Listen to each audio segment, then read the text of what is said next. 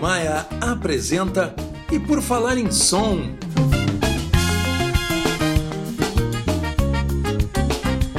Produção e apresentação de Militão Ricardo. Tudo bom, pessoal? Estamos começando aqui mais um E por Falar em Som. E o nosso convidado hoje é um cara muito bacana, o Luciano Leães, pianista, organista, compositor, produtor, é um músico brasileiro que já tem uma. São 26 anos de estrada, né, Luciano? É isso aí, 26 anos. 26 anos por uma carreira já internacional, é, não somente por todo o Brasil, aí pelo circuito do blues, do rhythm and blues, do soul, mas também com as conexões internacionais, já tocou na Europa, é, toca nos Estados Unidos, é um, é um brasileiro que tem grandes conexões com a cena musical de New Orleans, é respeitado em New Orleans como, como pianista dentro do estilo maravilhoso de música de New Orleans. Então, é, é, é um, é um grande prazer ter o Luciano aqui para a gente fazer essa conversa. E tem um aspecto uh, muito interessante, que é o aspecto que eu queria focar hoje, que além disso, o Luciano é produtor, como vocês já estão vendo, ele tem um, um, um estúdio é, que é chamado Estúdio do Arco, né? É isso aí, em homenagem ao Arco da Redenção, lá na época que eu morava na, na José Bonifácio, eu vivia perto do Arco da Redenção e dei o nome de Estúdio do Arco é, eu acho interessantíssimo assim para a gente começar o papo. A, a, a, proposta do teu estúdio é muito interessante, que tu tem um foco, obviamente, tu é tecladista, mas primeiro tu tem uma coleção de instrumentos aí maravilhosos, né?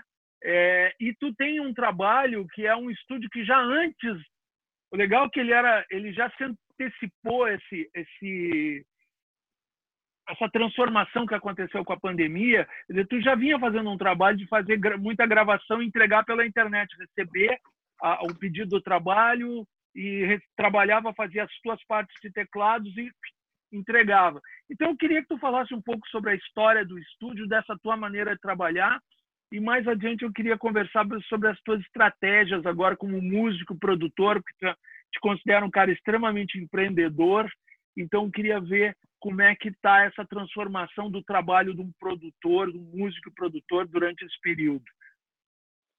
Beleza, bom, a, a história do Estúdio do Arco, né, data de, faz bastante tempo já que, que eu faço esse tipo de trabalho. É, eu, eu costumo dizer que empreendedorismo para músico é nada melhor para o cara virar um empreendedor que o cara passar necessidade, né? Então, assim, eu acho que a necessidade faz com que a gente tenha que achar caminhos e atrás de, de, de outras formas de, conseguir trabalhar, né?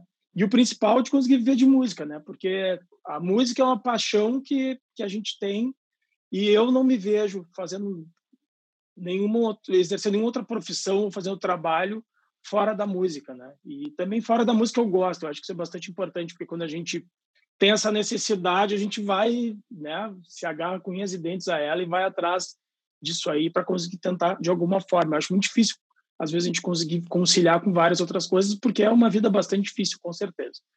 É, então, eu eu estava pensando enquanto tu falava que o, quando começou essa função de gravação à distância, né? E, e eu lembro que eu morava lá na Zona Sul, na faixa preta, no Beco Xavier da Cunha, e naquela época é, eu estava gravando o disco dos Locomotores, e o Luciano Albo foi, que estava produzindo o disco, levou o equipamento dele para gravar o Wurlitzer, o piano elétrico Wurlitzer 200A, um piano elétrico clássico, que tem várias gravações de vários discos, várias bandas que eu sei que a galera gosta muito. E talvez essa tenha sido, é, talvez esse tenha sido gatilho para eu me dar conta que eu poderia estar gravando para outras pessoas, né? Porque eu conhecia muita gente, eu viajava já para o exterior para tocar, eu viajava pelo Brasil para tocar em festivais de blues com Noronha, e, e depois dessa gravação, eu lembro que eu investi numa, numa M-Box, né, de dois canais, é, tinha alguns microfones e comecei a fazer gravações e eu chamei o estúdio de estúdio do Beco, porque eu morava no Beco Xavier da Cunha. Então aí começou essa história de eu gravar para galera de outra de outros lugares do Brasil, né? É, junto com isso, eu acho que caminha muito fortemente e é, é um fator determinante para isso ter acontecido é o fato de eu gostar muito dessa sonoridade mais vintage, a sonoridade é, dos instrumentos antigos, né? É, eu não acho que é apenas um fetiche, aliás, eu tenho certeza, eu, é, a, a, sonoridade dos instrumentos antigos, pegar o Hammond B3, né, tu microfonar uma Leslie, botar numa mixagem, é, é completa, completamente diferente que tu pegar um, um timbre do MIDI, por exemplo, para o melhor que seja, e botar nessa mesma mix. Né? Eu não estou falando que é melhor ou pior, eu acho melhor para o meu gosto. Né? A gente consegue resultados incríveis gravando com, com MIDI, gravando com um teclado tipo um Nord, ou um Chromar Mode, o que eu tenho e eu uso em shows também, porque eu acho que é um timbre que se aproxima muito. Mas é, eu acho que tem vários elementos do instrumento original, autêntico, vintage, e, da, e do fato de a gente gravar com microfone, que com certeza influencia muito é, o som final e a forma como a gente vai trabalhar esse, esse timbre de uma mixagem. Então, é interessante. É, tu, de certa forma, virasse uma referência aí para o pessoal. Olha, quem quer... É, porque, e, e, o principal não é só os instrumentos, é, tu, que são instrumentos difíceis de se conseguir e de se manter, principalmente, né? Mas também tem o teu approach, né? A tua execução, essa coisa toda, tu oferece para o pessoal realmente um pacote muito interessante. E, e aí, durante como é, como é que era mais ou menos a proporção que tu tinha, né, de trabalho de gente que ia ir gravar e, e trabalho fora e agora, bom, durante durante a, a, a pandemia teve um período mais complicado que a gente ficou realmente isolado. Agora o pessoal está saindo um pouco e tal, tomando cuidado.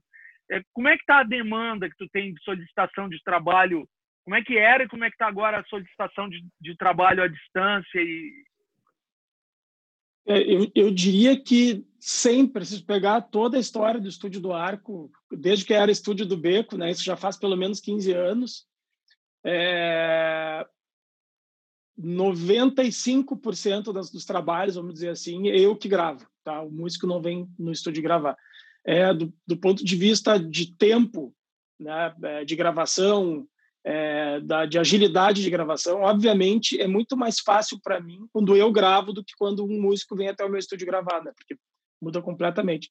O que não é problema, eu tenho esse tipo de combinação também e tive experiências incríveis, por exemplo, é, o disco do Ney Lisboa que o Maurinho, Luiz Mauro Filho veio gravar em casa, sabe? Agora eu estou gravando o disco do Blues da Casa Torta, por exemplo, e a gente está combinando, tem uma ou duas músicas que vai ter uma participação especial da, da Mari.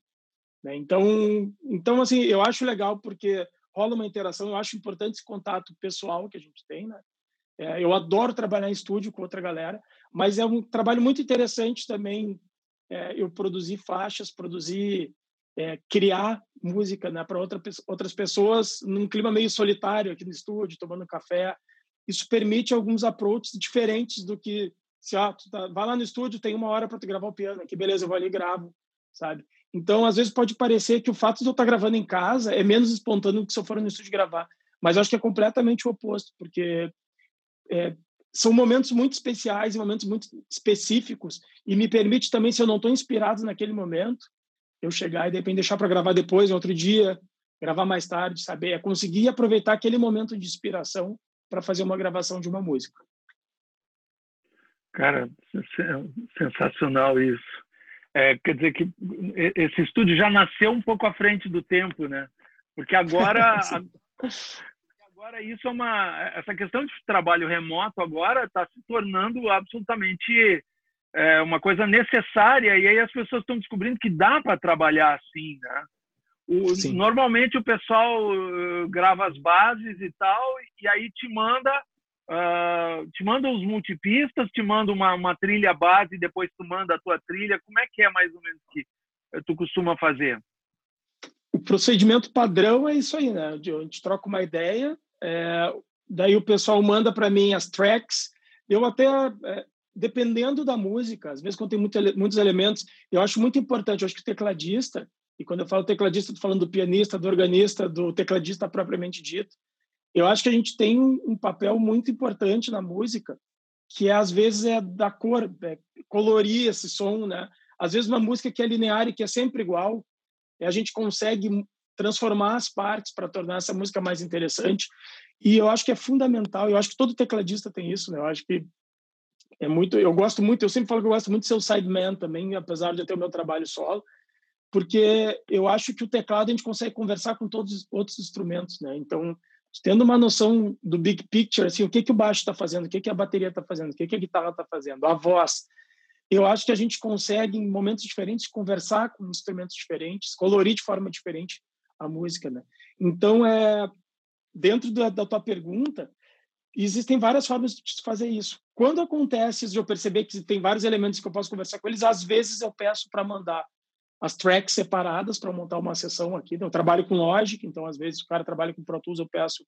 Às vezes eu peço só para mandar, tipo, um, pode ser MP3 mesmo da, da música inteira, mas peço para montar a guitarra e mandar a guitarra separada para eu botar né, a, a gosto, digamos assim, né? Então, na maioria das vezes, só mando um MP3, eu consigo ouvir todos os instrumentos. Às vezes também peço para abrir no PAN, quando tem elementos muito importantes, assim, para eu ter uma percepção melhor, né? O que está acontecendo, às vezes até eu escuto com o PAN e depois eu deixo em mono, porque eu já entendo o que está acontecendo, já consigo escutar esses instrumentos dentro da mix, né? E normalmente eu gravo aqui, daí eu tenho que perguntar como eles querem, como, eu, como o produtor quer, né? o engenheiro, que se é 4400, se é 48, né, quantos bits, enfim, e daí eu exporto e mando para eles essas faixas separadas. Cara, isso é, isso é sensacional. Tu trabalha, tu prefere, tu, tu prefere trabalhar com Logic da Apple?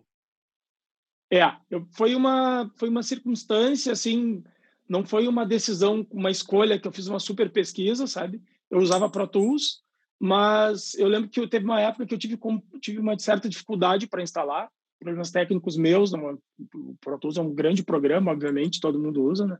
E daí eu lembro que estava uma promoção do Logic, eu comprei o Logic nessa promoção. E desde então, cara, eu adoro trabalhar com Logic. Eu tenho uma, uma fluência muito fácil com Logic aqui no meu processo de gravação, mixagem, masterização, enfim. Legal, eu também uso. É a minha, é a minha, minha, Acho que compramos na mesma época, talvez, que eu também comprei, porque tinha uma época que estava baratíssimo, o pacote completo, o dólar estava baixo. Isso. O Pro Tools estava custando 10 vezes mais. Eu digo, Pã!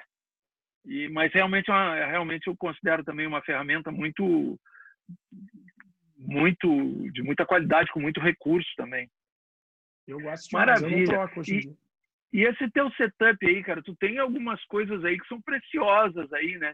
É, cara, o Hammond é um negócio que não é muito fácil de se achar. Eu acho que é que nem aqui na cidade, em Porto Alegre, mesmo Brasil afora, não é uma coisa muito simples de se conseguir, né? Cara, eu hoje em dia estou um pouco menos ratinho de Mercado Livre, tá? Mas eu era bem ratinho de Mercado Livre, assim. Ficava sempre de olho para ver se aparecia alguma coisa, né? É, mas cada, eu gosto de dizer que cada tecla antiga é uma história, assim, tem uma história interessante. Né? Então, o Ramon, eu estava, eu tava num momento que eu tava, eu morava lá no API com os dois amigos numa casa tipo, custo de vida bem baixinho, assim. E daí eu lembro que eu estava juntando dinheiro para, de repente, ir para outro lugar, estava pensando já em comprar um apartamento, alguma coisa assim.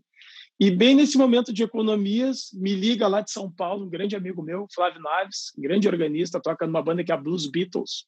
O cara ah, um turnê o ano inteiro dos Estados Unidos. E o Flávio me ligou, cara, e falou: Olha, estou com um ramo aqui. E ele tem vários ramos, compra, vende, teclas vintage, tudo. Olha, Leandro, eu tô com um ramo aqui, cara, esse ramo é teu, meu, mas assim, me fala se vai querer, porque senão amanhã eu vou botar no Mercado Livre. E eu aqui, desgraçado. E botou na responsa, assim. E eu, daí eu lembro que eu pesei, enfim, fiz todo um corre e, e comprei o ramo dele, né? Ele mandou lá de São Paulo para cá, isso já deve fazer uns uns 10 anos, talvez. É, por aí. E olha, vê que interessante, né? Vamos dizer assim, o carro-chefe desse trabalho que eu faço no estúdio, que é a gravação de teclas, é o Ramon B3, porque o Ramon B3 com a caixa Leslie é muito difícil reproduzir o som dele. A gente consegue, obviamente, quando, na mixagem a gente consegue fazer com que ele funcione bem na mix, mas essa sonoridade do Ramon é bastante difícil de, de conseguir emular, né? E dois anos, eu fiz as contas, mas dois anos depois que eu comprei o Ramon, eu já tinha praticamente pago ele em trabalhos com o estúdio. Então, tu vê que no fim realmente foi um investimento. Bacana, bacana. É que tu, tu o, assim, ó, a maior, a maior parte do nosso público é, é, é pessoal do mercado, pessoal que conhece, mas para quem não conhece, a caixa Leslie é uma caixa que tem um alto-falante montada num eixo com um motor fazendo girar. Então cria um Isso. efeito, né? Bastante uma, uma, uma variação, né? É... é... bem doido porque ela, ele tem um crossover, né? Que ele manda toscamente falando as, as frequências é, agudas e médias para as cornetas que estão em cima, que giram numa velocidade, e as graves, médio graves, ele manda para um rotor que está embaixo que gira em outra velocidade. Então, esse efeito né, das, das frequências girando em tempos diferentes. Além disso, o efeito que dá na sala, que é o efeito Doppler, que eles chamam, cria uma sonoridade única, assim, que é bem difícil de reproduzir é, dentro de um mídia, assim, dentro in the box, vamos dizer assim, assim. Sim, um sintetizador, uma coisa assim, né? Simulando, é. né? Sim, porque aí tu tem, tu vai jogar com a sonoridade da sala, da sala, microfonação, essa coisa toda e tu criar algo muito especial, né? Então esse, esse digamos assim, é um diferencial do, do, do estúdio do Arco, né? É, a criação já, como tu falou, é, já é criativo no momento que vai microfonar, entendeu? Então, assim, quando me mandam uma música eu escuto, eu já começo a pensar, não é só ligar e tocar, depois eu resolvo, entendeu? Não, a forma como vou microfonar a, a Leslie, às vezes depende da sonoridade do som, inclusive comigo conversando com o produtor ou com, com quem criou a música, para tentar entender um pouco melhor como é que ele vai querer usar isso na mixagem. Então, assim, às vezes eu dou sugestões, mas se o cara já tem, já tem muita certeza, assim, eu vou usar um mono, usar o pan aberto para um lado, por exemplo, sabe? É, já muda o meu approach aqui, como eu vou microfonar. Cara, muito legal isso. E o que que tu tem mais de teclas assim também, teclas vintage aí? Tu tem um Wurlitzer? Quer que eu mostre, quer que eu mostre para quem está vendo no vídeo e eu vou falar. Ah, era legal. Tem gente que vai só ouvir, mas quem olhar, quem chegar no YouTube. Incentiva para ir no YouTube lá. Mas aqui então, aqui está o Ramon B3, né? Tem os drawbars, que é bem interessante também, porque os drawbars, eles são nove drawbars, cada um é um harmônico, e a gente vai montando timbres, né? Ele é uma imitação de um órgão de igreja, né? O órgão de igreja de tubos. Hoje em dia o pessoal fala que é muito difícil carregar um ramo e compra um teclado que emula um ramo B3. Só que na época ele era o portátil, entendeu? Tu conseguia carregar para onde tu quiser. no órgão de igreja a gente não tem como tirar da igreja porque está com os tubos lá. Não então é bem interessante. O manual dele, inclusive ali tem uma foto, ali é a capa do manual dele, vem uhum. com uma série de combinações para montar timbres. Então a ideia do ramo era realmente emular um órgão de igreja, né? Então ele ele tem ali timbre, tu quer uma flauta, tu usa o timbre tal, tu quer um flugelhorn, tu usa, entendeu? Então, um violino. Sim, tu vai jogando com a ênfase em determinados harmônicos, né? Dependendo da Isso. série harmônica, ele mexe ali, ele dá mais ênfase, né? Num, num... Que coisa interessante, cara. Eu não, eu, não, eu não tinha esse conhecimento sobre isso. E outra coisa interessante do Ramon, a complexidade dele, é que no começo a gente usa timbres prontos, né? Agora, quando, começa a mexer no drawbar, tu começa a mexer de formas diferentes de acordo com o lugar onde tu tá, por exemplo, está tocando num show. Nas turnês lá pela Europa, pelos Estados Unidos, normalmente eles têm ramo, tem vários festivais, os festivais grandes sempre tem, né?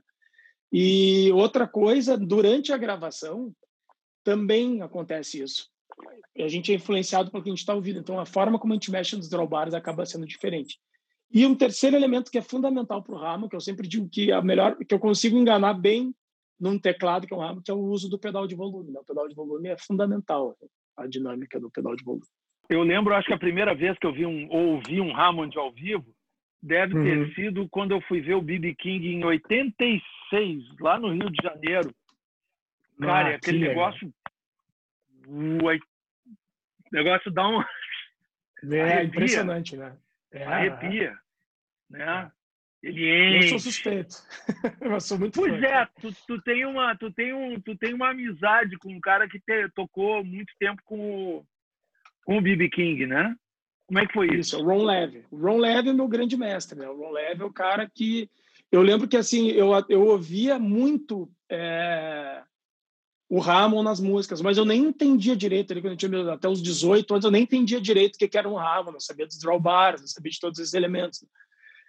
É, e daí, eu lembro que a primeira vez que eu tive contato, que eu entendi, que eu fiquei sabendo que era um ramo, acho que era é, quando eu tocava numa banda cover, quando eu tinha uns 16 anos, a gente tocava Steppenwolf, é, Born to Be Wild, clássico, né? E eu ouvi aquele som e eu descobri que aquilo era um ramo. Eu pô, isso aqui é um órgão, um ramo e tal.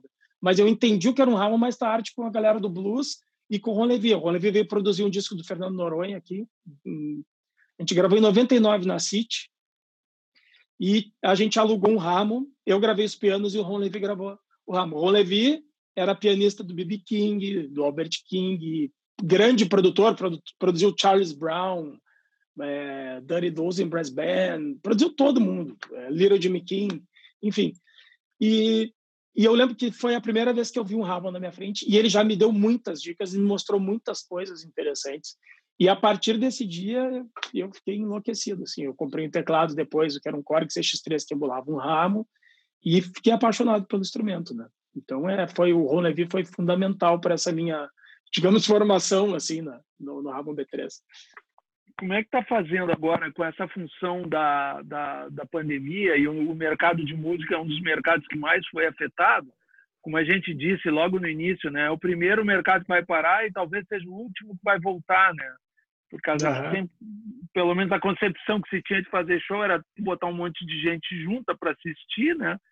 Fosse num, num, teatro, num anfiteatro, num lugar ao ar livre, num, num bar, mas era gente junta, né? E, uhum. e mas uh, eu vi que tu é um cara que tu é empreendedor por natureza, né? Tu não paraste.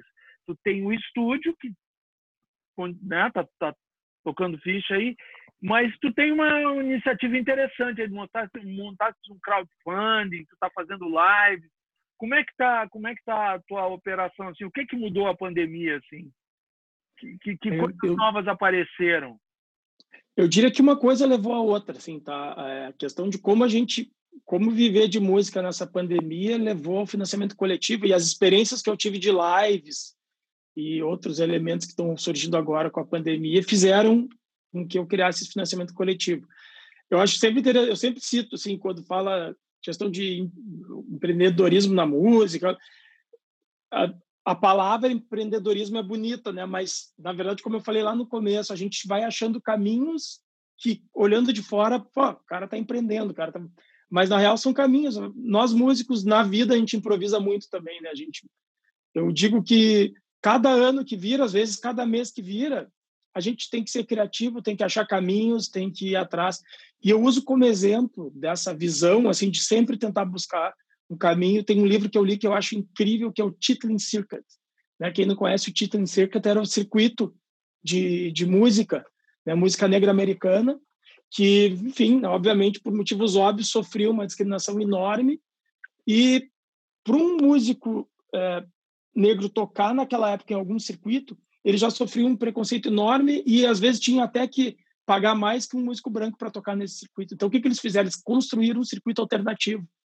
Né? E nesse circuito alternativo, criaram vários lugares para fazer show, tinha toda uma rede para fazer shows. Mas a grande lição que eu tive nesse livro é que é o seguinte, cara, imagina se é difícil para mim aqui agora viver de música, tu imagina naquela época para eles construírem uma rede e irem atrás. E é genial, sabe, a inteligência e a vivência para construir essa rede, para fazer com que. E eu estou falando assim de B.B. King, Ray Charles, sabe? Além de vários outros artistas que a gente nem conhece o nome, que tocavam nesse circuito. Então, eu acho que, que sim, a gente a criatividade que a gente tem na música, a gente tem que trazer para a vida e, e eu acho legal isso, eu acho que é uma outra forma de explorar essa criatividade e tentar encontrar caminhos. E o principal, tentar compartilhar esse conhecimento também, não, não guardar só para nós, assim. Então, direto a galera me pergunta e, cara, eu, tipo, o Ari Borg lá de São Paulo, como é que tu fez o esquema do tipo de? Que eu fiz uma, um chapéu virtual. Cara, mandei para ele até a foto que eu usei para fazer o tipo de ar. Faz aí, sabe? Porque eu acho que são conexões que a gente vai criando ao longo dessa vida musical. O tipo de ar virtual nada mais é algo que eu aprendi quando eu fui tocar em New Orleans. Que se tu falar as coisas certas, tocar as músicas certas e conversar com o público, tu vai ganhar mais no tipo de ar do que com o cachê que estão te pagando, sabe? Então, eu tentei levar isso para o mundo virtual, que eu sei que tem uma galera que queria ir no meu show e não conseguia ir. E eu gostei, eu gostei porque eu deixei livre, sabe? Eu não cobrei o ingresso no primeiro momento. E, cara, fiquei muito feliz, impressionante como a galera colaborou. É uma, é uma, é uma cultura que a gente não tem aqui na do chapéu, né? Não é uma, eu tentei fazer outros projetos com chapéu aqui em Porto Alegre, não deram certo. Mas agora, nesse momento de pandemia, o pessoal entendeu como é que está a vida do músico, eu acho, e, co e colaboraram mais. Estou respondendo a tua pergunta, né? Para finalizar, pra... como eu cheguei no Pode falar, pode falar. Não, só para fazer um, só para fazer um, um, uma legenda, uma, uma, nota de rodapé. Uhum. Tu saiu falando do tip jar e tal. é, na verdade, para o público, o Luciano fez, vem fazendo várias lives, né? Tu estava fazendo no início da pandemia, tá fazendo quase que uma vez por semana, né? E aí semana, tu passava o chapéu virtual. E isso é o que tu estava comentando aqui. E aí eu já vou puxar, terminando, eu já vou puxar o assunto para New Orleans. Porque lá em New Orleans, nos bares, é, tu não paga ingresso. Na maior parte dos bares, tu não paga ingresso. Tu tens que dar uma gorjeta e todo mundo dá uma gorjeta. O pessoal toca durante uma hora, uma hora e meia, passa um chapéu mesmo, né? E todo mundo está ali tomando uma bebida e tal. E, e tu aí tu bem interessante para tuas lives e funcionou, né? É, e o mais interessante é que mesmo em lugares onde cobram ingresso, a galera colabora com o chapéu virtual, sabe? Então, o chapéu virtual com, com o tip de Arna. Então, assim, eu pensei, cara, vamos tentar fazer isso aí. E a minha surpresa foi que não só colaboraram, como depois começaram a surgir, me contratar para fazer shows virtuais mesmo, assim, tipo, em eventos e tudo mais. E eu resolvi dar um tempo das lives. E em duas semanas que eu parei de fazer live, tinham pessoas que continuavam colaborando com o chapéu virtual. Enfim, eu acho que não sei se viam lives anteriores, se entenderam qual era a situação dos músicos, mas o que, que eu pensei, cara, se essa galera está disposta a colaborar, né, mesmo sem eu fazer live, primeiro que eu não ia me sentir bem, porque eu tô, não estou oferecendo nada para o meu público e, e eles estão colaborando. Pensei, cara, vou fazer. A outra coisa, tinha gente que entrava nas lives e ficava constrangido porque eu não colaborava, mas eu falava, cara, a presença de vocês é importante. O que, que aconteceu? Eu criei o financiamento coletivo com colaboração mensal que tem agora, que é uma coisa bastante usual já no exterior, né? que é, é o Patreon, tem no exterior, que eu acho que é o mais conhecido. Eu criei aqui no Catarse, é o catarse.me barra Luciano Leães, onde tem algumas contrapartidas. Tem um que, que é simplesmente o chapéu virtual, que a pessoa colabora ali por mês e, e fica com a consciência tranquila, digamos assim. Né? É, tem outra contrapartida que é um podcast que eu estou fazendo, que eu estou explorando todas as músicas que me influenciaram, mas na sequência vai ter entrevista com músicos de fora, com músicos daqui. Quero fazer especiais de discos também, enfim. E, o, e a contrapartida principal, que é o, a equipe de produção do disco, que é uma galera, tem 20 vagas, e a galera que está presente nessa equipe de produção participa de todo o processo da gravação, desde a criação da música. Eu faço vídeos mostrando tudo que eu estou fazendo, como as coisas acontecem, composição, gravação, vão ver a mixagem antes de eu lançar a música, enfim, é, participam realmente de dentro do que está acontecendo da gravação do disco e também influenciam nisso. Eles vão me ajudar a escolher capa. Às vezes eu tenho alguma dúvida, eu compartilho com a galera, enfim, está sendo bem legal esse processo. Aí. O pessoal está te assessorando, então. Então, bastante. Eu tenho, sou muito grato às pessoas que gostam da minha música já é uma experiência interessante, né? Ter essa interação com o público não só depois do produto pronto, mas no momento da criação, no momento da, né, da, da, produção, que é uma que é uma parte bem artesanal, né? Onde entra muita criatividade, né? Então tu está interagindo, que legal isso. Muito, Bacana. muito legal. Então, e essa essa como eu falei no início, tu tens uma, tu já tens um trânsito muito bacana pelo exterior, tocaste na Europa e tal, mas tu tens uma relação muito especial com New Orleans, né? Não somente pela identidade do teu trabalho, do que tu aprecia, né? Uh, mas tu acabaste realmente criando, tu, tu construíste uma ponte entre Porto Alegre e New Orleans, né? Conta um pouco para gente como é de onde veio isso, como é que está isso hoje. Tu tem inclusive trazido músicos de blues americanos para se apresentar em São Paulo, se apresentar em Porto Alegre, na sala jazz geral do Fla, que tem sido geniais. Eu tenho tido o privilégio uhum. de coisas fantásticas, né? É, imagina o, o Tom Orell foi fantástico e, e, outros aí. Como é que como é que foi essa coisa assim? É, Bom, esse projeto né, se chama Clube do Blues, né? então é um projeto muito legal e a gente tem trazido nomes realmente nomes da, da primeira linha, assim, primeiro time né, do blues, do rhythm and blues. É, Earl Thomas é, tem música dele gravada pela Eta James, é um cara que viaja o mundo inteiro, viajava antes dessa pandemia o mundo inteiro fazendo shows. Né? Eu conheci ele, é, eu conheci ele na foi onde que eu conheci o Eu encontrei ele na Suíça, no festival de blues, e na Romênia. A primeira vez que eu encontrei foi no festival de blues na Romênia. Tá? E veio já a Anika Chambers, que ganhou o Blues Music Awards do ano passado. Então, imagina, a principal cantora de blues atualmente no mundo. Agora, agora teve o Blues Music Awards faz pouco tempo, mas a que ganhou ano passado veio tocar aqui em 2018, um ano antes dela ganhar. Então, a gente estava vendo uma das principais cantoras de blues à nossa frente, ali no Sgt. Peppers. Então, assim, é, o Earl Thomas dava para ver no Sgt. Peppers na sala jazz, viu ali na sala de casa, o cara cantando ali. Né? É, a Whitney Shake também ganhou, acabou de ganhar o um prêmio de San Diego lá e também que vira o mundo, gravando com todo mundo e tocando. Também é, tocou no... Então é uma, é uma vivência muito legal, uma vivência que eu tenho já há muito tempo. Eu tive a oportunidade de tocar com nomes como Carrie Bell, Hubbard Sumner, nomes fundamentais do blues. Né? O Hubbard Sumner tocava com, com o, o Ron Wolf, é, e essa vivência acaba fazendo. Eu acho que essa vivência é tão importante quanto estudar o piano propriamente dito, por exemplo, para tocar um blues. Essa vivência, a gente conviver com essas pessoas, trocar essa informação e tocar junto, a gente aprende muito. Né? E, e isso acabou fazendo com que eu estreitasse o laço com esses músicos. É, há três anos eu fiz uma turnê nos Estados Unidos acompanhando a Nika Chambers, uma das principais cantoras de blues da atualidade. Fiz uma turnê de um mês e meio com ela. É, genial, toquei com músicos incríveis. Daqui a pouco você tá lá tocando, vai, daqui a pouco tu olha para o lado, tá, tá o, o Ike Stubblefield, organista, é, o Batera, não vou lembrar dos nomes agora, mas assim, tu tá no meio que tem os músicos que tu escuta nos discos, daqui a pouco tu vê eles estão ali, entendeu? Então tu tá convivendo com esses caras. É um crescimento enorme.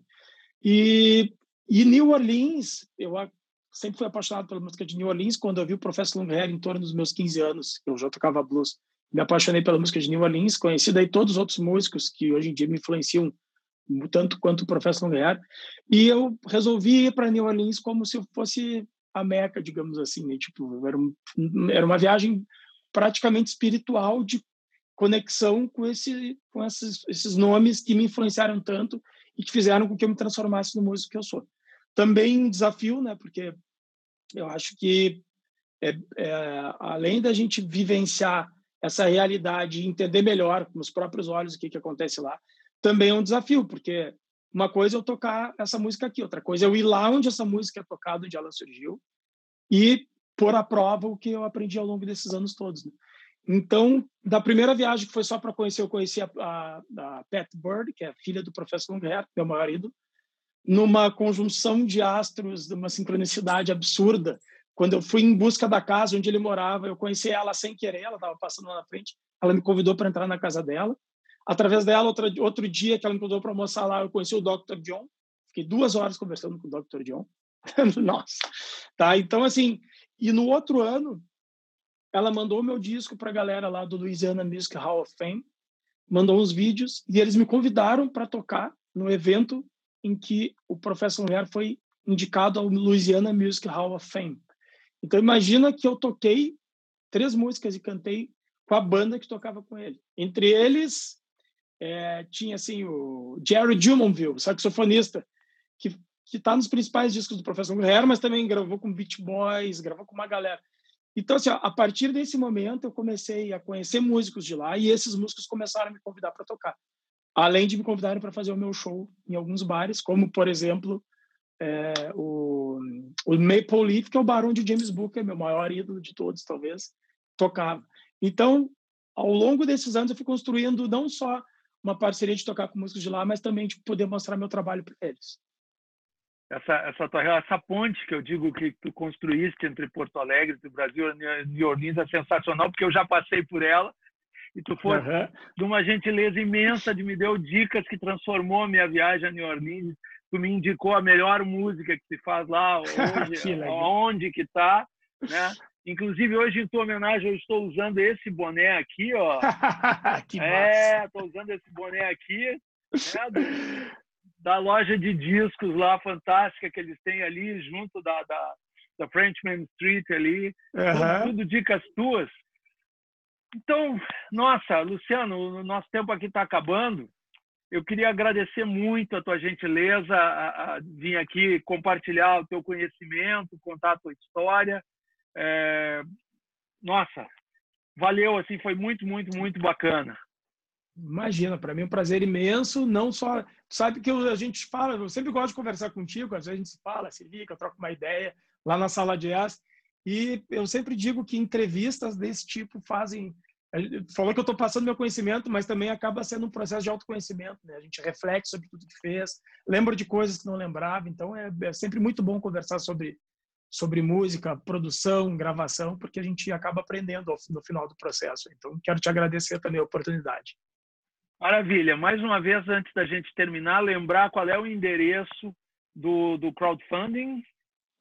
É www.catarse.me barra Luciano Leães. O Leães vai Maravilha. estar escrito em algum lugar aqui, é um pouco difícil, mas a galera vai encontrar. Ah, eu, na, na, na versão em vídeo, eu, eu posso editar.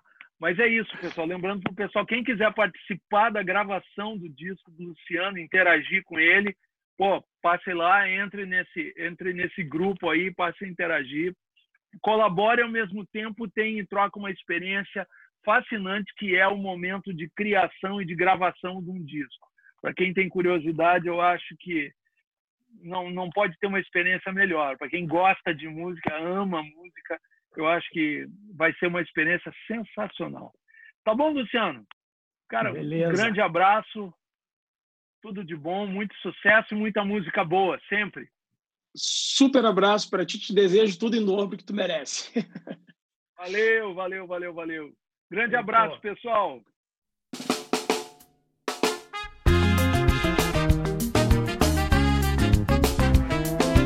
MR Maia apresentou E Por Falar em Som